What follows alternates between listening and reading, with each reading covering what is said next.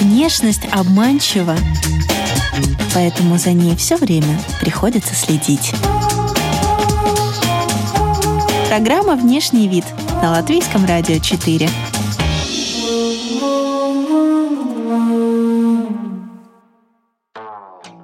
Здравствуйте, дамы и господа! У микрофона Алиса Орлова. Вы слушаете программу о красоте и моде «Внешний вид». Большая мода для самых маленьких. Наша сегодняшняя тема. И в гостях у программы «Внешний вид» Катерина Муц и Санта Таукача. Здравствуйте, девушки-красавицы. Здравствуйте. Здравствуйте.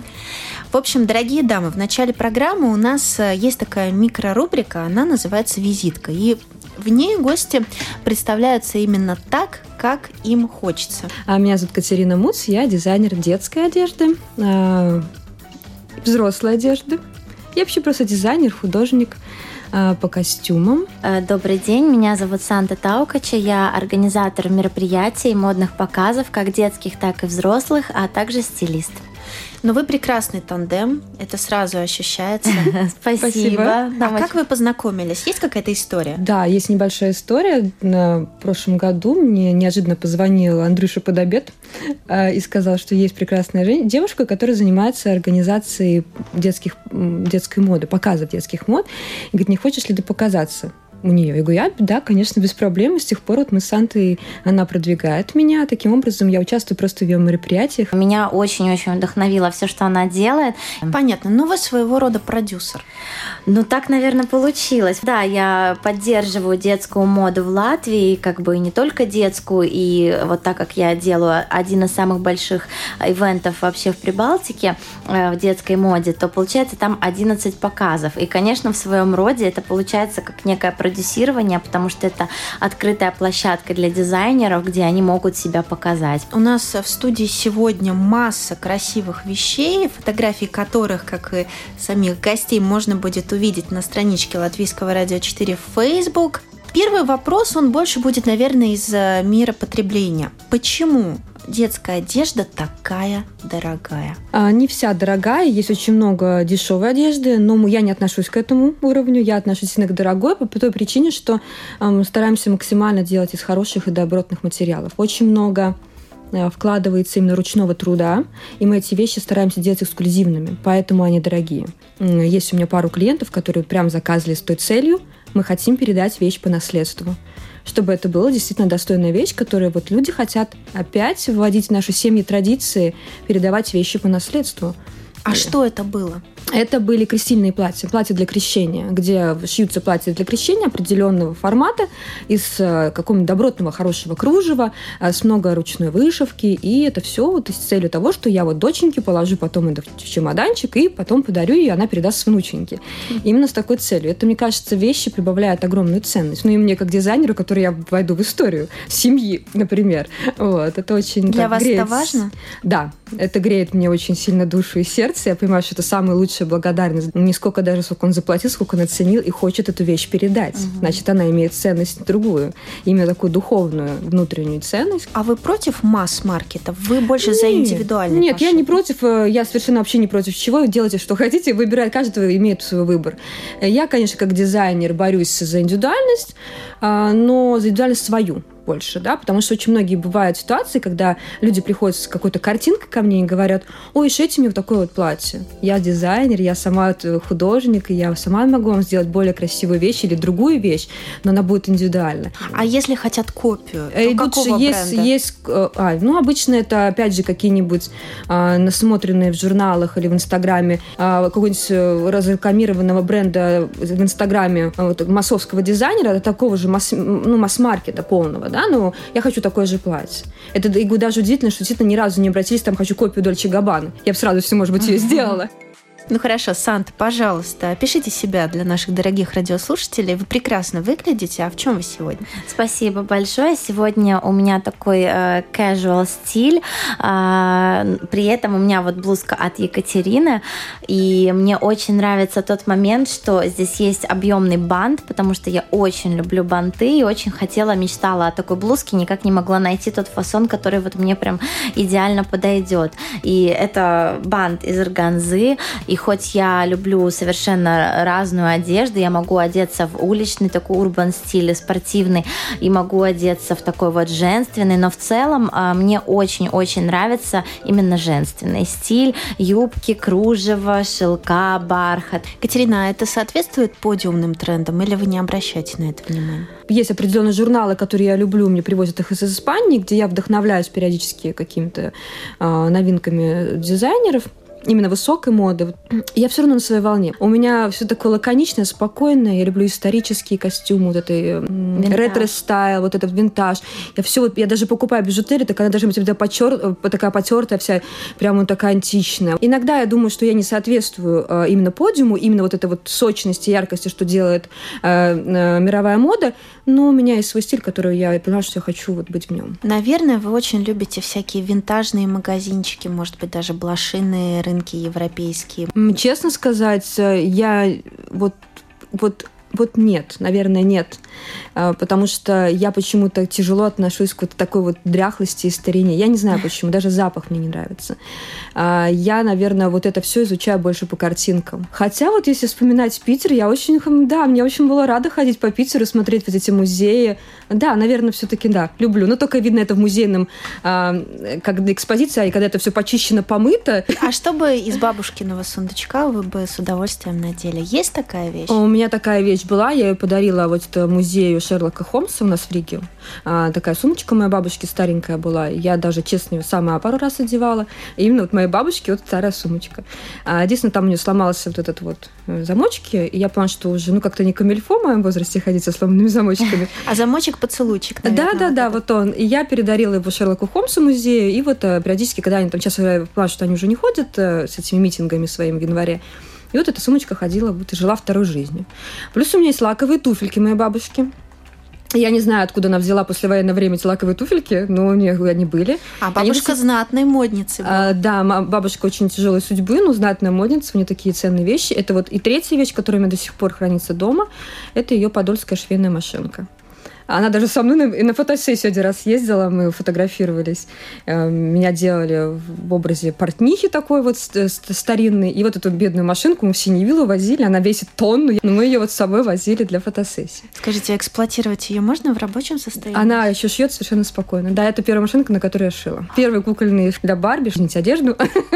я шила на ней, до сих пор работает, да. А что это было? Ой, я вот единственное, что вот из кукол Барби помню, э, я вот всякие, там еще были такая журнал, он так и назывался «Барби», как раз 90-х годов, и там были выкройки первые, именно для куклы Барби. И вот мы с сестрой там все это вырезали и делали. И вот до сих пор помню, что там можно было делали сапоги из папье-маше, для Барби сапоги из папье-маше. И черную гуашью их красили, мех синтетический какой-то приклеивали. Ну, у меня такие задатки уже были с детства. Вот вы выросли, вы шьете для Барби тоже в том плане, что ваша модель современной женщины, которую вы хотите одевать, она таких же параметров или она больше приближена к чему-то реальному? Я больше люблю реальное, чем вот Барби. Барби это вообще не мой стиль, совершенно не моя песня. Не люблю розовый цвет. В пределах разумного, конечно, люблю, но вот это вот Барби розовый цвет не люблю. Ну, конечно, лучше всего работать на стандартные фигуры. 36-38 размер. Но приходится работать со всеми клиентами. Вы заметили, что дамам плюс сайз с более крупными формами очень сложно подобрать для себя что-то. И, кстати говоря, ну, даже коммерчески это очень выгодная ниша, которую неплохо занять, если я правильно понимаю. А вы как думаете? А моя мысль, у меня было пару клиенток, именно плюс сайз. Проблема с ними не сколько работы, столько они не любят себя. Самая большая проблема, они не любят себя. Да, это верно. И получается, это замкнутый круг, а ты делаешь даже шедевр, ты считаешь, что ты скрыл все ее недостатки, а так как она посмотрела в, на, в журнале картинку, где девочка метр восемьдесят, тридцать четвертого размера, она говорит, ну я же не такая.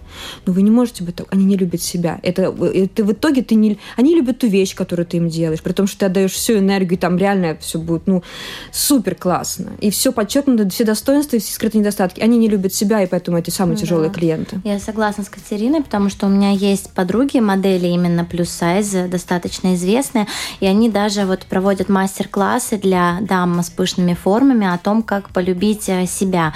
Но при этом я полностью согласна с вами, что если бы у нас был бы дизайнер, который шил исключительно для дам плюс сайз, то это, на мой взгляд, действительно прекрасная ниша была, потому что им очень сложно найти одежду. Ну, Санта, вы как организатор модных показов, а, вы обратили внимание на детскую моду. А почему не хотите обратить внимание на моду для курпулентных, пышных дам? Вы знаете, просто, наверное, до этого еще как-то не добралась, может быть, не было времени, потому что сейчас очень активный был и прошлый год, и э, нынешний год. Но в целом, так как я уже говорила в начале передачи, что я занимаюсь не только модой детской, но и взрослой, и э, организовывала очень много разных презентаций презентаций и с шубами, и с ювелирными изделиями именно для взрослых, для нашей светской аудитории, то я думаю, что дойду и до пышных дам. Не могу обойти вниманием шубы, потому что вы знаете новость, что в одном из американских штатов запретили да. Э, одежду из натурального меха. А что вы об этом думаете? А, я, в принципе, солидарна с этим, хотя сама грешу и ношу иногда меха, но я начала носить только шубы из искусственного меха. Э, например, та же Белла Потемкина тоже, да, она говорила активно о том, что э, только искусственный мех э, имеет сейчас какую-то тенденцию, что все, кто носит именно натуральный мех, что это абсолютно противоречит какой-то лояльности к нашим братьям меньшим. Но при этом, конечно, выбор остается за человеком, и, как мне иногда говорят мои друзья, когда я отказываюсь от меха, они говорят, но ведь все равно этот мех уже висит в магазине, купишь его ты или кто-то другой, как бы это не вернет назад, да, животное к жизни. Но тема, конечно, такая тонкая. Тут каждый индивидуально на это смотрит. Катерина, а вы используете натуральный мех? Со мной вообще лучше на эту тему не говорить. Я обожаю мех, я обожаю норку, я знаю все самые сочные места в городе, где все это можно приобрести, поэтому пусть меня закидают сейчас помидорами слушатели. Может быть, я жестока, но я ее как норку сравниваю так же, как и с курицей, которую мы едим, и с свинкой, которую мы, и с коровкой, которую мы обувь носим. И поэтому это просто, ну, к сожалению, да, жалко их, но не могу, люблю. А места знаете, вы имеете в виду, вот где можно Где даже... их прям выращивают. Ого. Прям выращивают. Я прям езжу на... Куда я, где их выращивают, зероферма, я выбираю сама шкурки. У меня есть корняк, который... Сейчас Санта будет в обморок. Скорняк, который шьет мне я почему люблю осень? Потому что именно осенью, мне кажется, женщины самые красивые, когда они одевают эти все пальто. Потому что самая красивая мода все-таки верхняя. И там вот начинает... Ну, на мой взгляд, да. Почему тогда вы не шьете верхнюю одежду? Я шью. Я очень тяжелый человек, в плане тяжелый. Я человек, человек кривые ноги, я ему скажу, их надо спрятать. Человек обидится. Ну как вы мне сказали, что у меня кривые ноги? А я не буду говорить ему, что у вас прекрасные ноги. Нет. Я буду прятать. И поэтому многие клиентам со мной тяжело. Но вы как Карл Лагерфельд. Я, наверное, да. Я поэтому понимаю людей, которые есть мои любимчики, которые у меня очень много лет шьются, и вот они верные мои. И они при этом довольны, все что, потому что они, у них все в порядке с самооценкой. Это очень здорово, я считаю, поэтому, наверное, мы с Катей тоже так вот хорошо спелись, можно сказать, потому что вот это относится и к моим моделям а, маленьким, потому что очень часто бывает такое, что родители хотят своего ребенка видеть на подиуме, при всем том, что он абсолютно не вписывается в подиум, учитывая его какие-то параметры не очень правильные. И ребенку очень сложно сказать, чтобы не нарушить его психику, что ты, например, полненький. Но я всегда говорю это откровенно и прямо родителям, если ребенок не подходит. И за это иногда родители тоже, потому что для каждого родителя его ребенок самый красивый, самый лучший, и зачастую им неприятно слышать э, комментарии о том, что его ребенок не подходит на подиум. И точно так же у Кати. Она всегда mm. говорит прямо, и как это есть. И я считаю, что это очень ценное качество в людях, Я, наверное, не бегу за деньгами. Угу. Вот в чем проблема. Не, не, проблемы нету. Я не да. бегу за деньгами, потому что я понимаю, что я это получаю удовольствие. Я два раза уходила из профессии, я два раза туда возвращалась, и я понимаю, что я на своем месте. К началу, к самому. Вот вы рассказали очень классную семейную историю про швейную машинку. А как вы вообще пришли в моду? Как вы стали этим заниматься? Где вы обучались? А, образование, слава богу, я успела получить еще государственное. Я училась в техникум легкой промышленности. Сейчас его уже, к сожалению, существует. Меня учили лучшие, грубо говоря, учителя Советского Союза. Это были такие старые аксакалы. А, педагоги, которые ну, нас, нас очень... У нас только был опыт. Я после среднего образования училась три года в техникуме. Это было три года. Это э, не высшее образование, просто техникум три года. И для того, чтобы я что-то умела. Выйдя, конечно, я не умела ничего. Ну, какие-то азы были, но нет, базу дали, хорошую базу дали. Потом жизнь покидала, я не хотела, я убежала из этой профессии, потому что, боже, за такие копейки работать, это вообще кошмар. Ну, действительно, в нашей в Латвии очень мало оплачиваемая работа. Я два раза уходила, меняла полностью, даже парикмахера курсы закончила.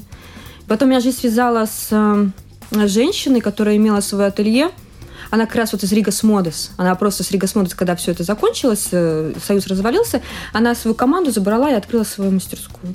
И мы тихенько там сидели. И тихенько творили. Совершенно никто не знал о нас, и вот это просто был определенный круг клиентов. Но вы работали швеей, правильно? Я портным, и не швея. Это, для нас это очень оскорбительно, честно скажу. А почему? Да. Швея – это самая низшая каста портных, ну, что касается шитью. Швеи работают на фабриках, они делают одну строчку. Мы считаемся портными. А, ну а так как я считаю, я еще и портной, я еще, в принципе, я могу от начала до конца создать изделие, нарисовать, сконструировать, скроить и сшить, то я считаюсь вообще как бы ну, творец. Скромно так, творец. Вот. Э, э, мы, я как бы считаюсь портным, ну, плюс дизайнер, плюс модельер, плюс конструктор одежды. Поэтому я как бы я всю базу полностью от... Нас, э, нас в технику учили вообще для производств. В производстве мы должны были пройти любую. А производства сейчас нет? Нету, поэтому мы работаем сами на себя. Вот. И мне повезло, я попала как раз вот к тем людям, которые работали в Ригас Модес, где у них были совершенно... Э, то, что касается шитья, вот эта данность шить, где они учили, там просто таких, таких вещей, вот это можно передать только вот по словам. Ни один YouTube это никогда не научит. Тому, что мне эти женщины передали вот знания, как э, вообще работать, как шить, как кроить, как делать примерку элементарно. Потому что эти курсов сейчас очень много швейных, но элементарно сделать примерку, а это, это один из основ. А гладить, утюгом. Кажется, что такое гладить? Это вообще 70% от шитья – это утюжка. Да. А и... поясните, это очень интересно. Потому что любой шов надо потом правильно обработать технически паром, а, утюгом, водой, специальными буками, специальными досочками отбить, для того, чтобы изделие хорошо сидело, чтобы костюмчик сидел. Uh-huh. И, для, и опять же, любая технология швейная, это, ну, сейчас, я не знаю вообще, как бы, сейчас все настолько упростили, а вот те вот э, знания, которые мне передали, Конечно, они дорогого стоят. Вот сейчас я тоже себе ищу э, людей, которым могла бы я передать. Хочу вот себе немножко расширить а, производство, ну как производство, у меня небольшая мастерская, и вот хочу вот ищу как раз вот мастера, который вот могу передать эти свои знания. Многие задаются. У меня там была девочка одна, а, ну я, я же экономистом что я шить не смогу. Она закончила какие-то курсы. Я говорю, ну посмотрим. Я же бухгалтером работала. Через месяц она сказала, нет, бухгалтерия проще. После чего сдаются? А, сложности. Это трудно. Это кажется, что это легко. Это очень сложно, потому что элементарно неправильно проши... Э, ты сделал шов, ты должен его распороть а распороть это время, а у многих не хватает выдержки. А плюс у нас, э, если обратили внимание, очень много ручной работы, это все вот вышивается. Вот это попробуйте вышить, это ну часами, а это надо выдержка. Я просто, я на самом деле медитирую под это. Ага. Это единственное, что успокаивает мне нервы. Мы обязательно поговорим о том, что находится в студии, угу. опишем, рассмотрим каждый шовчик, каждую бусинку. Но вот смотрите, а наша Академия художеств, которая выпускает угу. дизайнеров, э, как вы думаете, нужные э, знания, навыки там получают студенты? Я не могу сказать, я с ними не разговаривала, не могу оценить их знания, но э, то, что информация, которая мне доступна, я лет семь назад встретилась э, со своим педагогом по моделированию, я боюсь ошибиться, Банга Пинта, по-моему, ее звали, извините, если я неправильно назвала ее имя, и она сказала, что вы попали последний выпуск, где я понимала, что это вот люди, которые что-то будут делать. И действительно, из нашего курса из 33 человек у нас два дизайнера. Может быть, вы сотрудничали, у нас же есть еще один замечательный музей моды. куда постоянно Александр Васильев привозит э, свои экспозиции. Может быть, с ними тоже было сотрудничество? К сожалению, не нет. Хочется? Я мечтаю с ним познакомиться, э, но у меня пока судьба не сводит, но я верю, что сведет обязательно. Э, мне кажется, это гениальный человек, на самом деле. Но я ходила на лекции его сестры, и э, мне очень нравится его музей. Мне еще очень нравится и все, что он говорит. Скажите, пожалуйста, вам нравится, как современные мамы одевают своих малышей, ну, подростков, детей, в общем, в целом. Я уже повторюсь, мне вообще все равно, что люди делают. Я, ну, как бы очень... Не то, что мне равнодушно, я не смотрю на людей, люди... Я толерантна ко всему, честно говоря. Как хотят, пусть так одевают.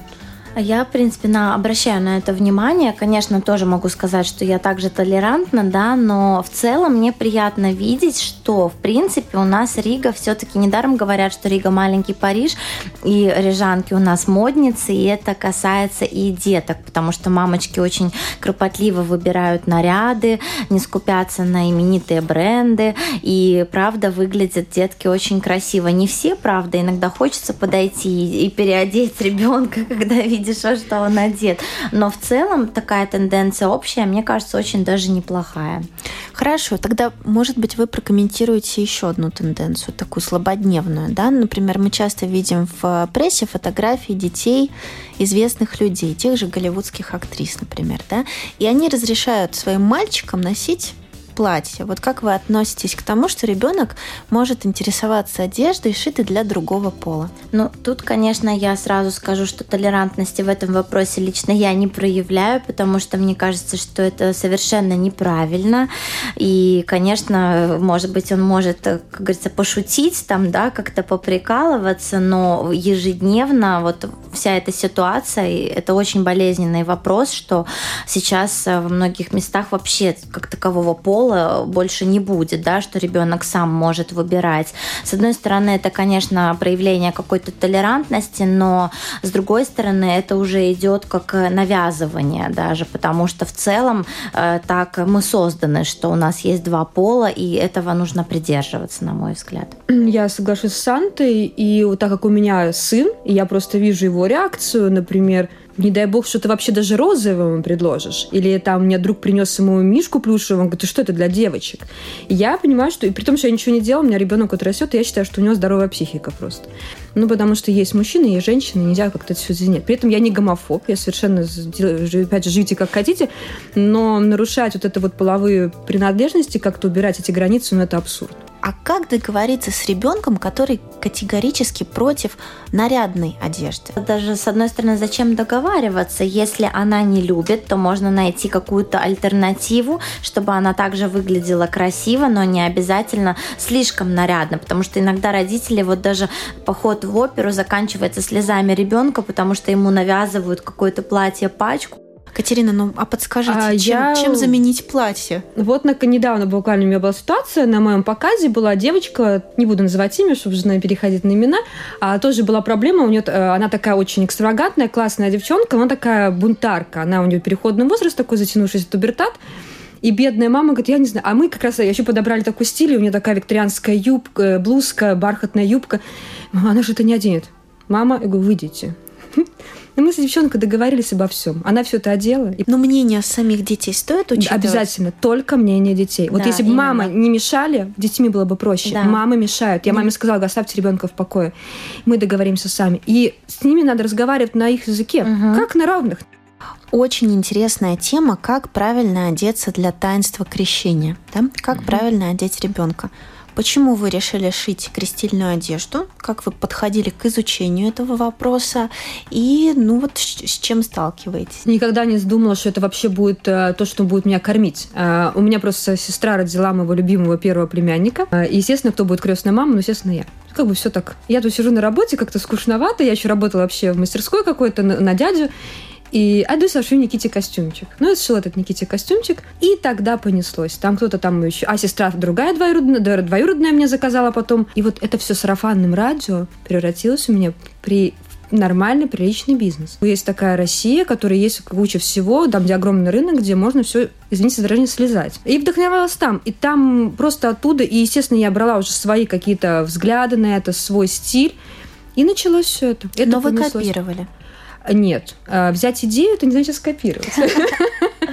Я, нет, я честно говорю, да, бывает, что и копии делаем, потому что вот там я делаю копии, когда мамочки хотят вот где-то там или картиночку, хочу такое, без проблем. Мы даже делаем макеты, вышивки. Если идет какие-то платья или вот как у меня здесь в студии лежат шапочки, это уже мое творение. Сначала это была классическая крестильная одежда, где рубашки, костюмчики, а потом я решила немножко э, расширить этот кругозор, взяв это уже в зарубежных э, э, производителей, где они делают эти королевские платья. Маленькие королевские платья, где вот эта малышечка, где она там ей два, два месяца, а у нее юбка на платье метр двадцать. Mm-hmm. Вот это вот вся красота в церквях, это все вот. И там, конечно, мне я получала до сих пор получаю сумасшедшее удовольствие. Это делаю только я. А это делаю только я. Это вот мой фетиш, это вот эти маленькие штучки, рюшечки. Вы не доверяете. И, а это каждый раз новый поток. Здесь не делается копии. Я вот и говорю то, что я не люблю копии. Это вещь, которая стоит денег. Человек за нее платит, то он должен заплатить за эксклюзив. Хорошо, давайте другими категориями. Да. У меня сейчас в руках этот чепчик. Да. Сколько часов работы у меня сейчас в руках? Вашей работы? По мне нельзя мерить, у меня очень высокое КПД. А у меня моя работница делает это в районе 4 часов, я это делаю за час. Но по мне нельзя мерить, у меня я просто действительно очень быстро работаю. Хорошо, что это за материал? Это хлопок внутри и снаружи везде хлопок, и соединен уже с кружевом. Кружево разные, там есть и хлопчатобумажное, есть и набивное кружево, и там есть даже на кружево, если присмотреться, он так блестит слегка, там и пайетки пришиты. Но правда, что нитки для кружев они могут быть бумажными, льняными, шерстяными, шелковыми, Любыми. серебряными. Сейчас золотыми. технологии дошли до того, что уже даже, я не знаю, уже из бамбуков уже делают. Уже чего только нет. Уже нитки начали делать из всего. Раньше я даже посещала, мне повезло в моей жизни, я была в французском городе Кале, где есть э, огромный музей кружев, где вот эти вот станки еще там 18, 19, не помню, 19 века, наверное, где эти огромные станки до сих пор работают и производят это кружево. Это просто вот э, плюс эти ручные кружева где коклюшками плели. Там, конечно, можно в этом музее жить и понимать, что ты вообще ничего не себя не стоишь, потому что то, что делали раньше люди, не имея таких технологий, ну, там вся самооценка падает просто.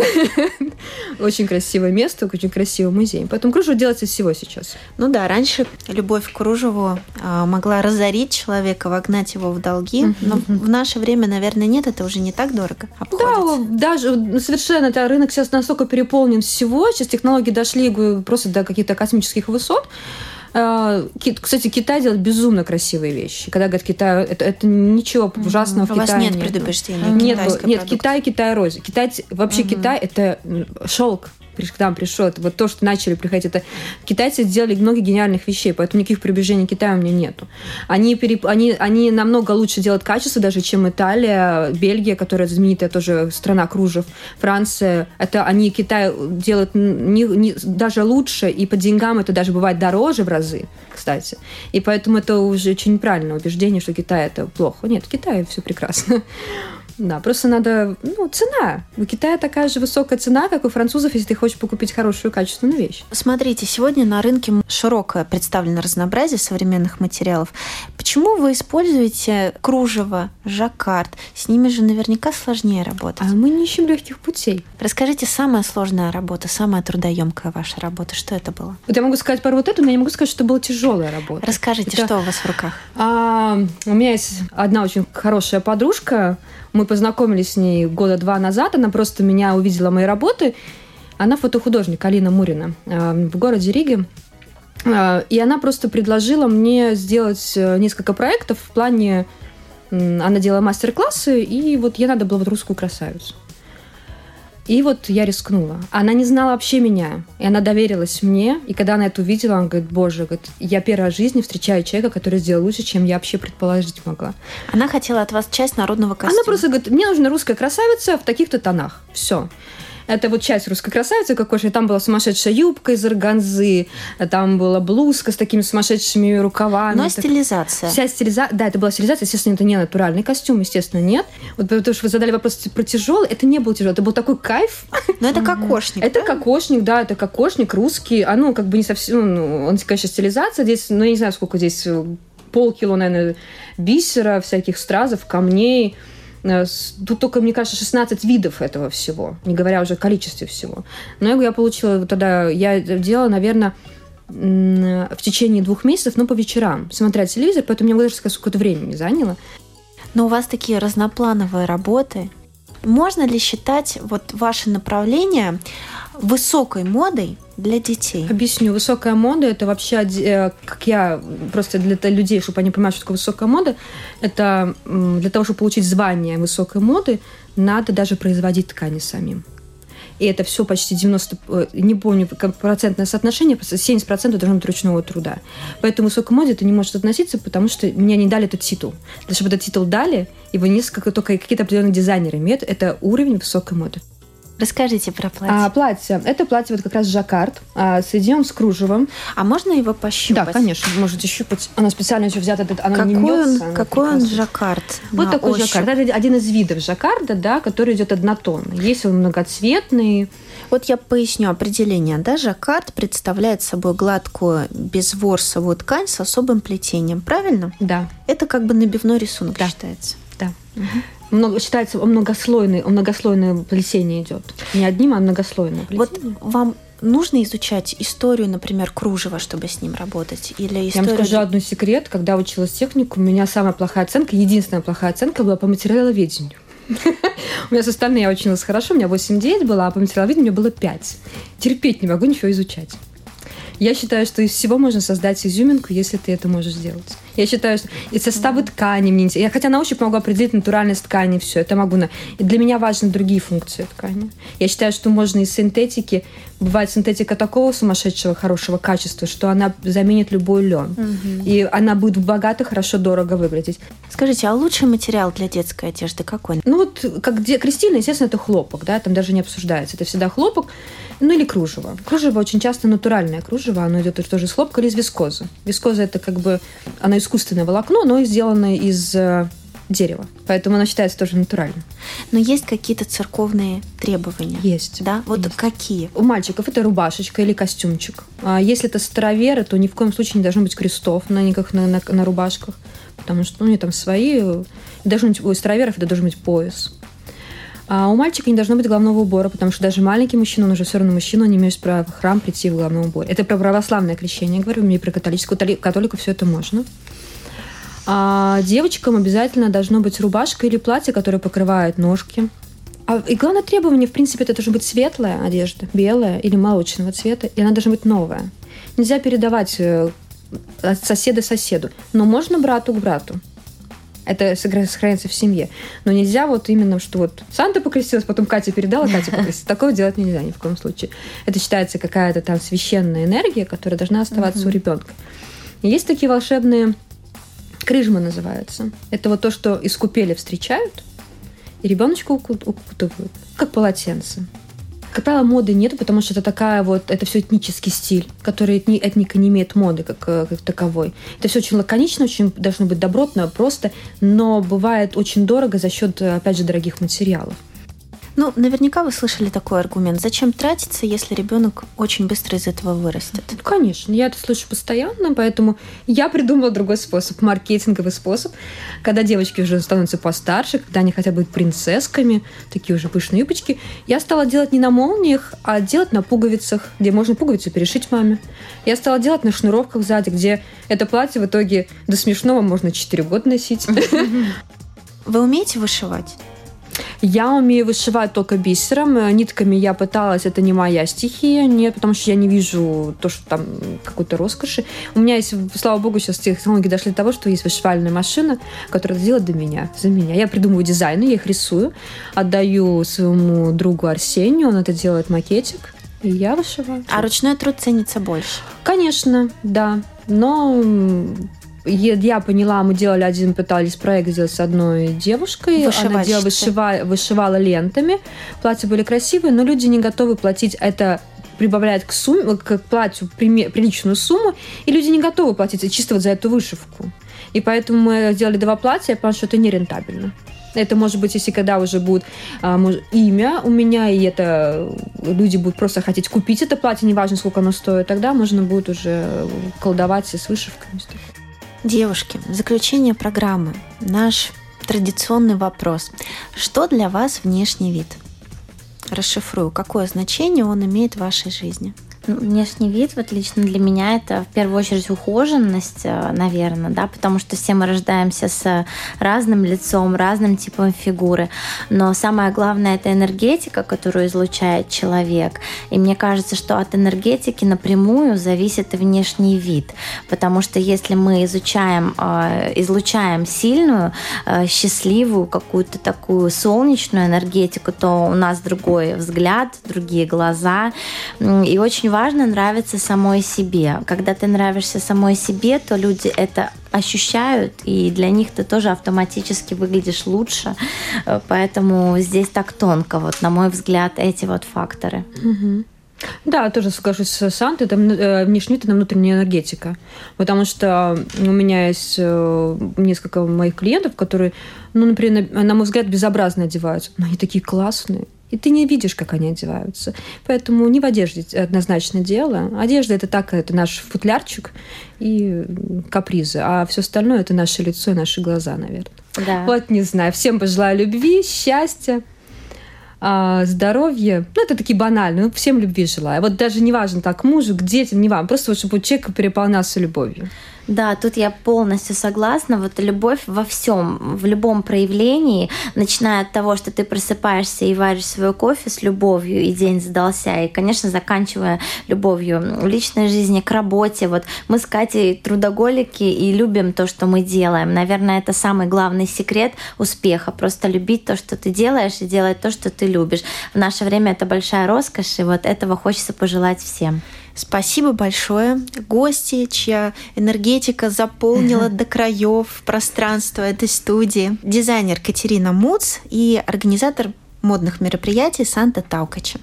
Спасибо, Спасибо большое. Вам Спасибо большое. Друзья, у микрофона была Алиса Орлова. Вы слушали программу о красоте и моде «Внешний вид». Прощаюсь с вами до следующей пятницы. До свидания.